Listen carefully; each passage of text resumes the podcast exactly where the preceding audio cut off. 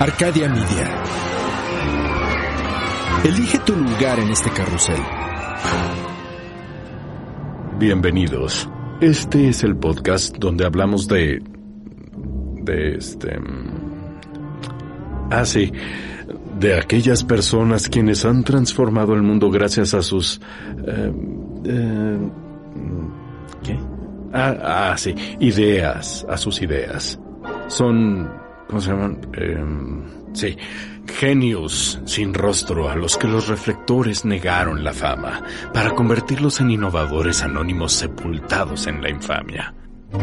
Ellos son... ¿Perdón? eh, ¿Cómo se llama? ¿Eh? ¡Los olvidados! Ellos son los olvidados.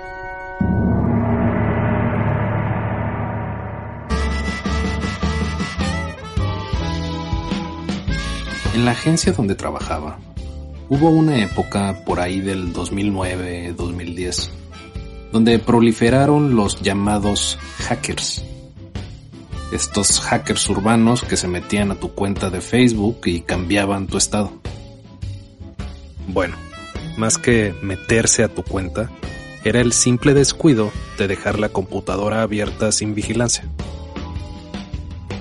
Fui víctima del inocuo esta cuenta fue hackeada por y el nombre de la persona, pasando por estados en donde ponía en duda mi propia heterosexualidad y hasta una falsa noticia de que iba a ser papá, con foto de ultrasonido incluido.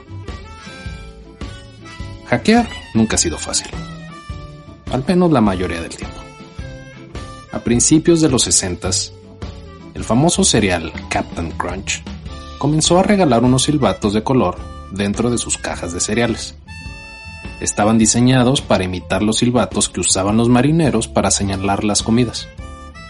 La idea era que los padres pudieran avisarle a sus hijos que fueran a comer. En aquellos años, los hackers, en lugar de hackear computadoras, que no existían como las conocemos ahora, hackeaban líneas telefónicas para hacer llamadas de larga distancia sin costo. John Draper, un ex técnico electrónico de la Fuerza Aérea de los Estados Unidos, descubrió que este peculiar silbato sonaba exactamente a 2600 Hz, el tono perfecto para tomar la línea telefónica y entrar a la modalidad de operador. De ahí tomó el sobrenombre Capitán Crunch y se dedicó a construir unos aparatos llamados cajas azules, que replicaban el mismo silbato. Pudo escapar del largo brazo de la ley y pasó tiempo tras las rejas. Tiempo que aprovechó para programar el primer procesador de palabras en los 70s y el primer firewall en los 90s. Así de fácil fue, al menos por un tiempo y de manera ilegal, hacer llamadas de larga distancia sin costo alguno. Otro incidente sucedió en 1999 cuando un grupo de hackers reveló un fallo de seguridad en el servicio de correo electrónico Hotmail. Este fallo le permitía a cualquier persona acceder a cualquier cuenta de Hotmail usando la contraseña E, E, sí, E, H, E. En ese entonces fue considerado el incidente de seguridad más extendido y conocido en la historia del Internet. Yo personalmente no me acuerdo. Aunque de haber sabido me hubiera ahorrado muchos dolores de cabeza tratando de recordar mi password. Soy Javier Peraza. Esto es Los Olvidados. Las historias extraordinarias de personas que poco recuerdan.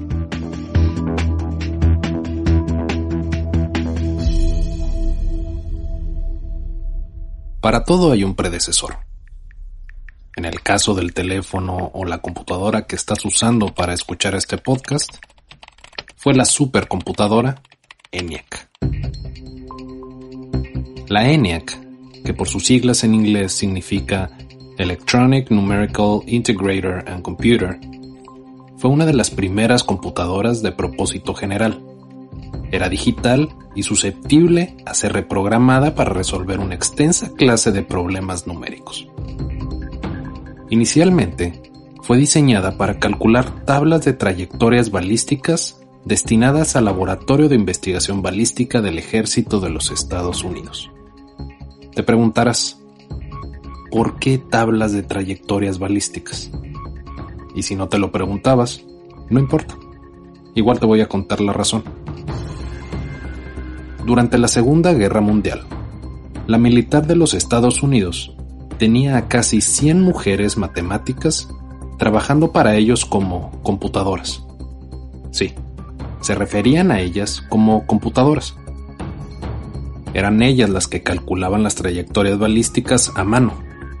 Tenían que determinar el ángulo en el que los soldados debían de disparar, tomando en cuenta que tan lejos estaban del blanco, las condiciones climáticas de ese día en particular, entre otros muchos factores.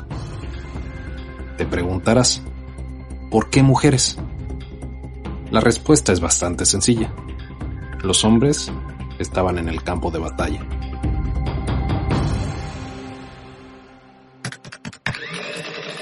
Calcular estas trayectorias a mano tomaba muchísimo tiempo. Demasiado. Bastante. Por esa razón, dos ingenieros, John Mauchi y J. Presper Eckert, diseñaron una máquina especial que hiciera los cálculos más rápido.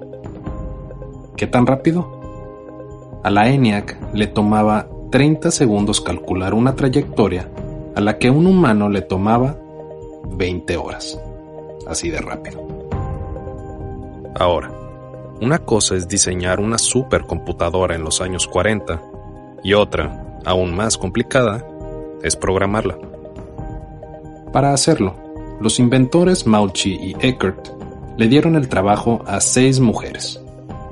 John Jennings, Marlene Westcott, Ruth Lichtenman, Betty Snyder, Frances Villas y Kay McNulty.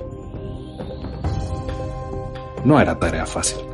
La ENIAC utilizaba válvulas termoiónicas de base octal comunes en su época. Los acumuladores decimales se hacían con válvulas 6SN7, mientras que las válvulas 6L7 6SJ7, 6SA7 y 6AC7 se usaban válvulas 6L6 y 6L6 se usaron como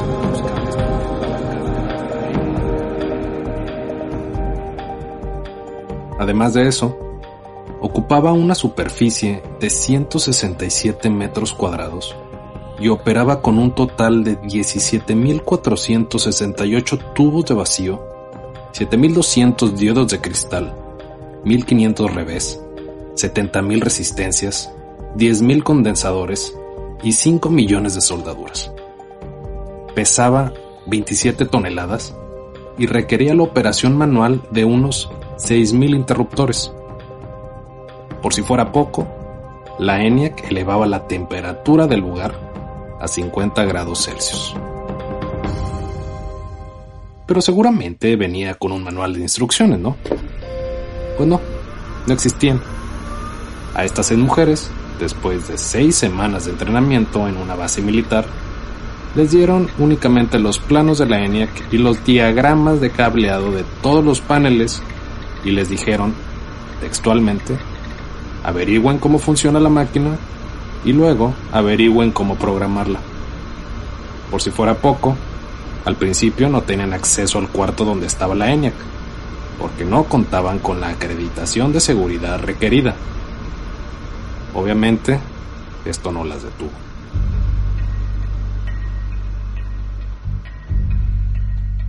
Para programar a la ENIAC se requería analizar ecuaciones diferenciales, determinar cómo conectar los cables a los circuitos electrónicos correctos y ajustar los miles de interruptores de 10 vías las mujeres cablearon físicamente a mano la máquina, usando interruptores, cables y bandejas de dígitos para encaminar los datos y programar los pulsos. Una tarea nada fácil. La ENIAC tenía muchos errores, o bugs, como le dicen en inglés. La máquina usaba casi 18.000 tubos al vacío que se fundían a un ritmo de casi uno por día. las mujeres tuvieron que escribir código para descifrar cuáles tubos eran los que se quemaban y poder reemplazarlos lo más rápido posible. Cuando terminó la guerra en 1945, las mujeres continuaron trabajando en la ENIAC. Se hicieron tan expertas e indispensables que sus posiciones eran sumamente difíciles de reemplazar, y más con los soldados que regresaban de la guerra. A pesar de eso, estas seis mujeres pasaron al olvido. Toda la atención se centró en los dos ingenieros que diseñaron las computadoras, pero nunca en las seis mujeres que la programaron y lograron que realmente funcionara. No fue sino hasta mediados de los 80 cuando Katie Clayman, una joven programadora, se topó con una vieja fotografía de la ENIAC. En la fotografía salían cuatro mujeres sosteniendo bulbos y componentes. Cuando Katie preguntó quiénes eran estas mujeres, le dijeron que eran modelos posando con la máquina. Patrañas, dijo Katie, y fundó el ENIAC Programmers Project. En 1997, las seis programadoras originales de la primera supercomputadora ENIAC fueron incorporadas al Salón de la Fama del Women in Technology International.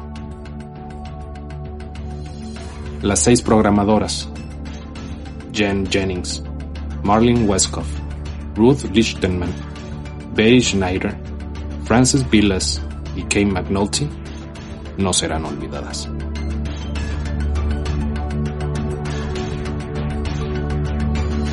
Narrado y escrito por Javier Peraza. Diseño de audio por Edwin Irigoyen. Producido por Luis Eduardo Casquillo en los estudios de Webpack Audio en México.